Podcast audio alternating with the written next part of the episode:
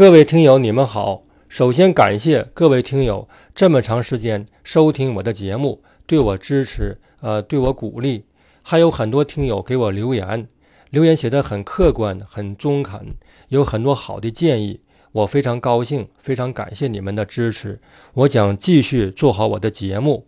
再说今天的内容之前，我先说一下更正，就是上一节我讲到日本人送给张学良一本书。那个日本别传的时候，里边两个人物，一个是丰臣秀吉，一个是德川家康。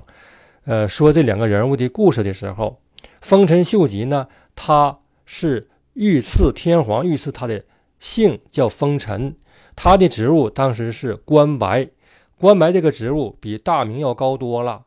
而这个德川家康是丰臣秀吉他封的六个大名之一，后来这六个大名。都叫大佬了啊，所以说我把这个两个日本人的官职再进行一下澄清啊。上一节啊，说到张学良，他怒从心头起，恶向胆边生，因为杨雨婷和常英怀一再要求他同意成立东北铁路督办的这个事情，张学良内心非常气愤，由气愤就起杀机了。他要一举除掉这两位重要人物，他的理智没了，开始疯狂了。在过去有关张学良的传记里面，对他枪杀杨雨婷、常英怀的这段史实呢，刻意回避，或者是轻描淡写，甚至给他背书，为张学良杀人呢寻找理由啊，寻找合理的理由。认为他迫不得已，认为这两个人物呢又有反心，要造反啊，反对东北易帜，干涉统一啊，给他们找这个罪证。历史就是历史啊，我们后人呢看历史呢，要有一种客观的态度啊，要尊重历史，不要掺杂后人的感情来。张学良呢，虽然是个英雄人物。是个中华民族的英雄，但是呢，他也是人啊，他也是人，他身上有缺点，有错误，比如说他吸毒，他好女人。一九二九年一月十日，张学良呢，他不顾理智，他疯狂的枪毙了杨雨婷和常英怀，自毁长城。所以呢，这个事情是错误的。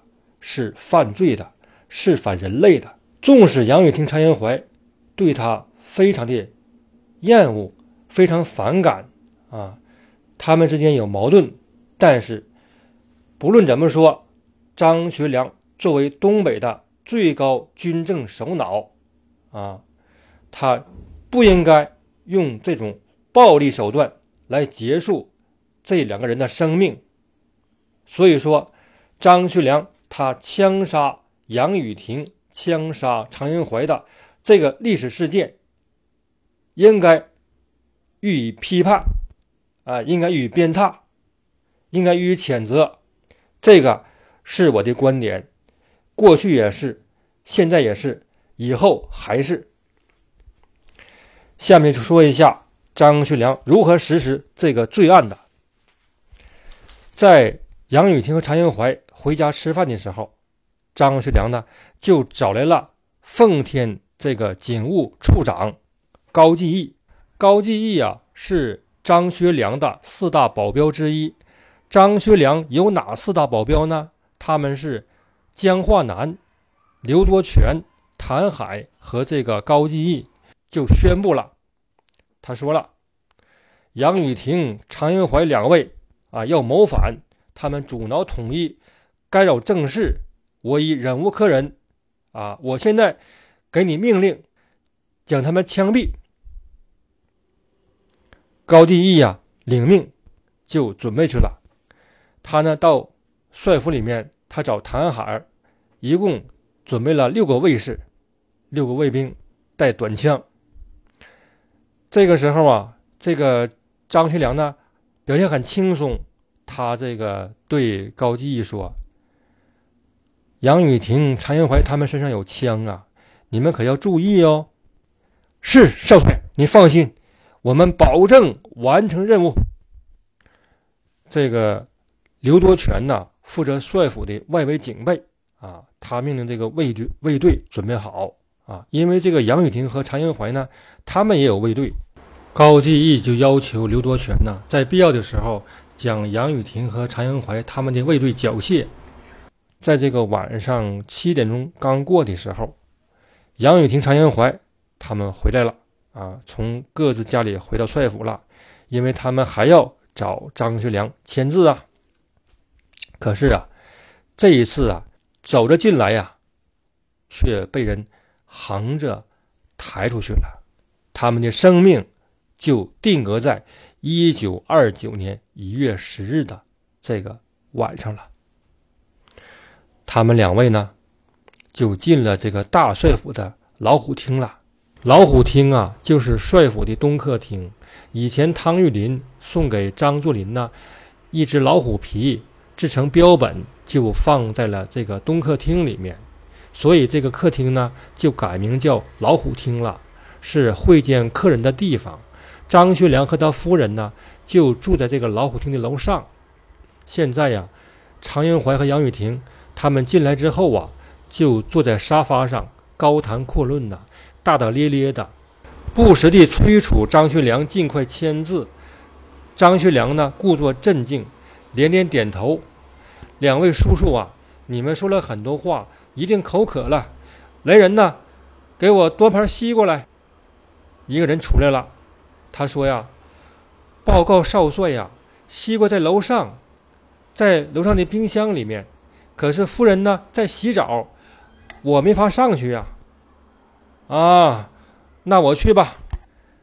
那个时候是冬天呢，但是啊，这个帅府里面呢，四季蔬蔬菜水果不断呢，这个西瓜也不为奇啊。这个张学良啊，他就从这个客厅就上楼了啊，回卧室了。高继义和谭海带这个六个卫士。从这个外边一下子进了厅里边来了，然后就立刻将杨雨婷和常延怀按倒在地。当时啊，高继义就宣布了：“奉长官命令，你们两位阻挠统一啊，干扰内政，现在执行枪决。”这个杨雨婷和常延怀呀，一听啊，脸都吓白了。面如土色呀，一句话也说不出啊啊，浑身跟筛糠一样啊。那人呢，都有求生欲望啊，对不对？高继义话音一落，枪声响了，嘡嘡几枪啊！这个杨雨婷、常延怀当时就毙命了啊，就毙命了。负责帅府警卫的刘多全，这个时候已经将杨雨婷和常延怀他们的卫队呀。控制住了，他们也无法去救他们的长官了。天呢已经很黑了，张学良从楼上就下来了，他命令把两个尸体用地毯包好，放在附近一个房间里边。他然后呢就让高吉义赶快抄写这个材料，写什么材料啊？写这个军法会审材料啊。给这个杨雨婷和常延怀罗织罪名，啊，说他们要谋反，他们干扰统一啊，阻挠议制啊，他们这个干扰政事，他们朋党威奸啊，很多次罪名啊都安上了。然后呢，高继义就安排两个士兵拿着这个材料到停放杨雨婷和常延怀他们这个尸体的房间呢，将他们的手臂。抬了起来呀，将有余温的这个手指头啊，蘸一些印泥，在这个纸上就按了手印了，作为证据。高继义呢，又安排人赶快打电话，赶快找当时这个东北政务委员会的这些委员们啊，因为已经议制了嘛，这个奉南京政府批准成立这个东北政务委员会。这些委员呢，都是基本都是张作霖的老部下啊，也有新人啊，有谁呢？有这个张作相、张景惠啊，奉天省长翟文选啊，张四义就是奉天兵工厂督办啊，郑谦，郑谦是这个杨雨婷的一个密友啊亲信，还有那个孙传芳，他呢这个投靠了奉系了。张学良呢给他帅府里边设了一个办公室，叫做联帅办公室。因为孙传芳他不当过这个五省督军嘛，啊，设立联帅办公室，没事啊，经常跟他谈话啊，聊天。这个孙传芳呢也会说好，也会说话，就是顺情说好话呗，是不是？也没什么实质，就是颐养天年了呗，啊啊。这些人一看呢，一看这个现场啊，面面相觑啊，谁也不敢说话呀，啊，谁也不敢说话。张学良啊，某些人眼里的阿斗啊。这次开杀戒了，他要立威了。杨雨婷呢，曾是老帅的这个高参呐。常英怀呢，是黑龙江省的省长啊。他们的地位和他们都差不多少啊。他们这次都害怕了。然后呢，这个高第义就宣读了刚才朝写的会审材料，宣布了这个枪毙常英怀。和杨雨婷这个经过，这个张学良就安排通电啊，安排通电。他这个朝你电报啊，一个是让这个北京那个代表，就是胡若愚他的代表啊。上姐说过，他不是和这个南京政府谈判吗？他是青岛市长，呃，他现在在住在北京啊，现在议事完成了，他到北京呢当市长了，就是北平市的。代市长了啊，张学良就派人给他发电报，让胡若愚向南京政府报告啊，报告这个东北出事了，说是这个张学良呢依法枪毙了阻挠统一、阴谋造反的杨雨婷和常英怀了。嗯，同时呢，他又指示这个发另一份电报，要这个报告东北各个城市啊，各个重要城市，长春、哈尔滨呐，大连呐。啊，这些重要城市啊，通报这个案情。这个电文呢，本来让这个郑谦写，就是杨雨婷的亲信郑谦写。郑谦一看他的好朋友被干死了，他心里面难过呀。他在这个书房里边就是低头沉吟不语啊。后来呀，长叹一声，把笔扔下来就要走。这个时候，谭海进屋了，就说：“奉长官命令，今晚所有人。”都不许离开。这个郑谦一看，坐下吧，就坐下了。但是啊，没法写呀，悲痛啊，所以呢，就由这个刘明九啊，让这个张学良一个下边一个副官呢，让他写。这家伙忙活一夜呀，天亮的时候啊，这个杨雨婷和常云怀的尸体被这个。这些卫士们用这个地毯包裹着抬出去了，用汽车送到江庙，暂时这个错放。江庙就是什么呢？江庙是杨雨婷为纪念江能选修的庙啊。当年这个在二五年十一月份，郭松龄反奉的时候，他呢枪杀了江能选啊。江登雪和杨雨婷他们关系好。所以事后呢，杨雨婷为他建了个庙纪念他。杨雨婷和常英怀他们的尸体抬走之后啊，于凤至就暗自叹息。这个时候，张学良啊有些悔意了，他也认为自己这个做法太过分了，太疯狂了。他就派人通知这两个死者的家属，让他们可以到江庙去吊唁，同时派人呢给杨雨婷和。常云怀他们两个家属啊，各送去一万银元作为慰问。这个消息传出这个奉天了，在全国呀都引起反响了啊，国人震动啊。这个东北最高长官张学良他杀人了，他这个无论怎么说，他这个犯罪了。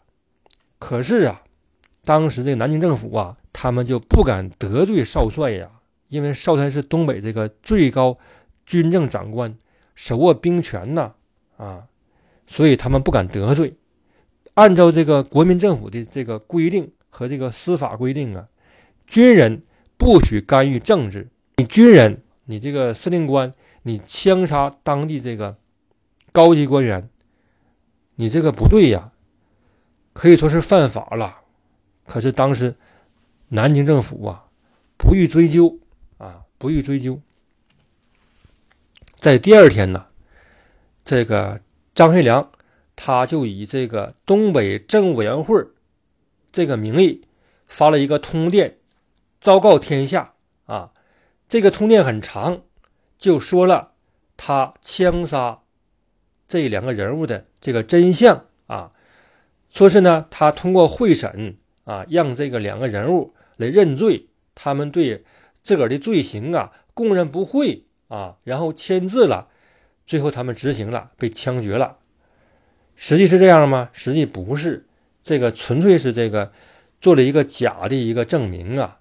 当时这个东北政务委员会啊，这些委员们，张景惠、张作相、张世义、翟文选啊，他们呢没办法啊啊，他们一看这少帅比老帅狠多了，说杀就杀呀，他们人人自危呀。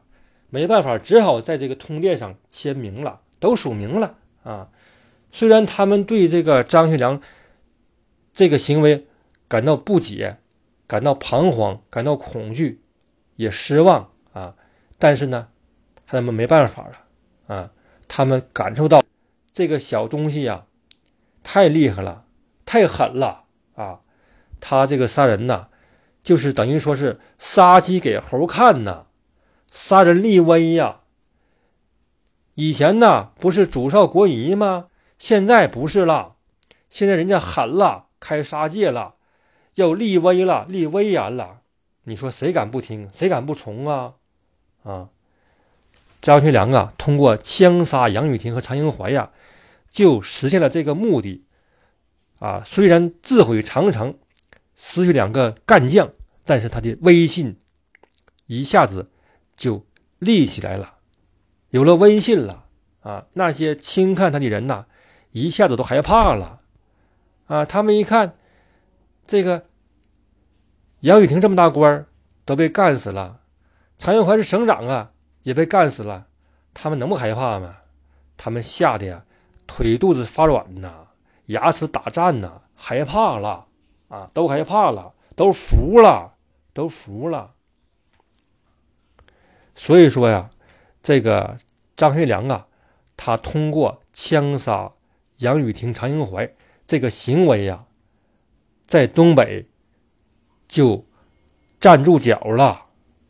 以后呢，他不管颁布什么命令啊，推出什么举措，这些人呢都执行啊。这样就不好了啊，就不好了。他身边呢就很少有反驳意见了。在不久的中东路事件中，张学良啊，他受蒋介石的这个煽动啊，他错误的分析的形势，酿成了一个悲剧。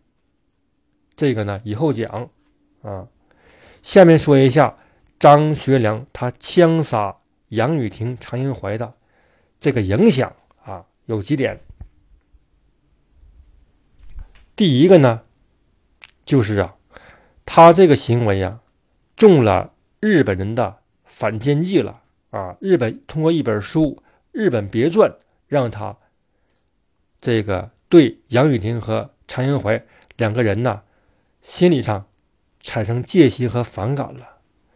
可以说是他这个行为是亲者痛，仇者快呀！啊，日本认为杨雨婷是邻国之嫌，敌国之仇啊！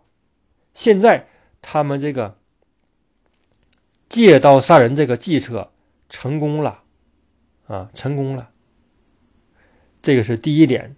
第二点呢，就是张学良他这个行为啊，令东北人呐胆寒寒心呐，人人自危呀。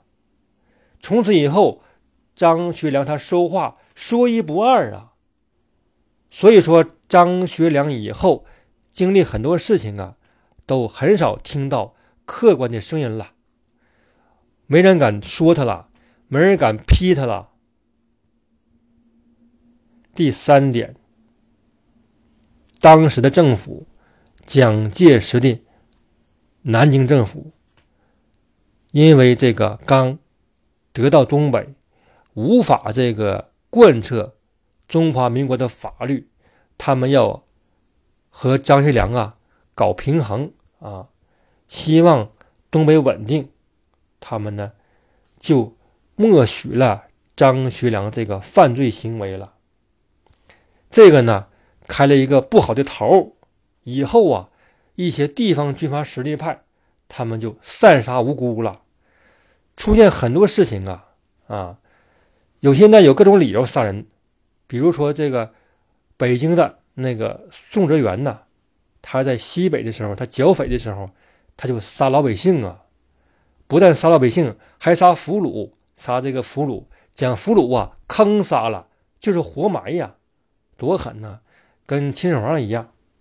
后来这个国民党军队的那个将军就是张灵甫，他呢枪杀自己的结发妻子啊，嗯，很多这样的事情啊，都是因为张学良他开的这个头不好啊，啊，他犯罪了，但是得不到处理，得不到制裁，啊，这个是第三条，第四条。就是张学良呢，他在他的才能上和这个谋略上，他呢远不及他父亲，身边呢又缺乏这样的人才啊。唯一一个杨雨婷呢，让他给枪毙了。所以说，在以后的九一八事变中，呃，西安事变中，很多这个大的事情，张学良呢，他对形势的判断。就有些偏差了，有些失误了，啊，这个呢，就是说了张学良他错杀杨雨婷和常英怀的这些影响。好了，谢谢各位。下一节要说一下杨雨婷和常英怀他们两个人物的生平事迹。好，谢谢，再见。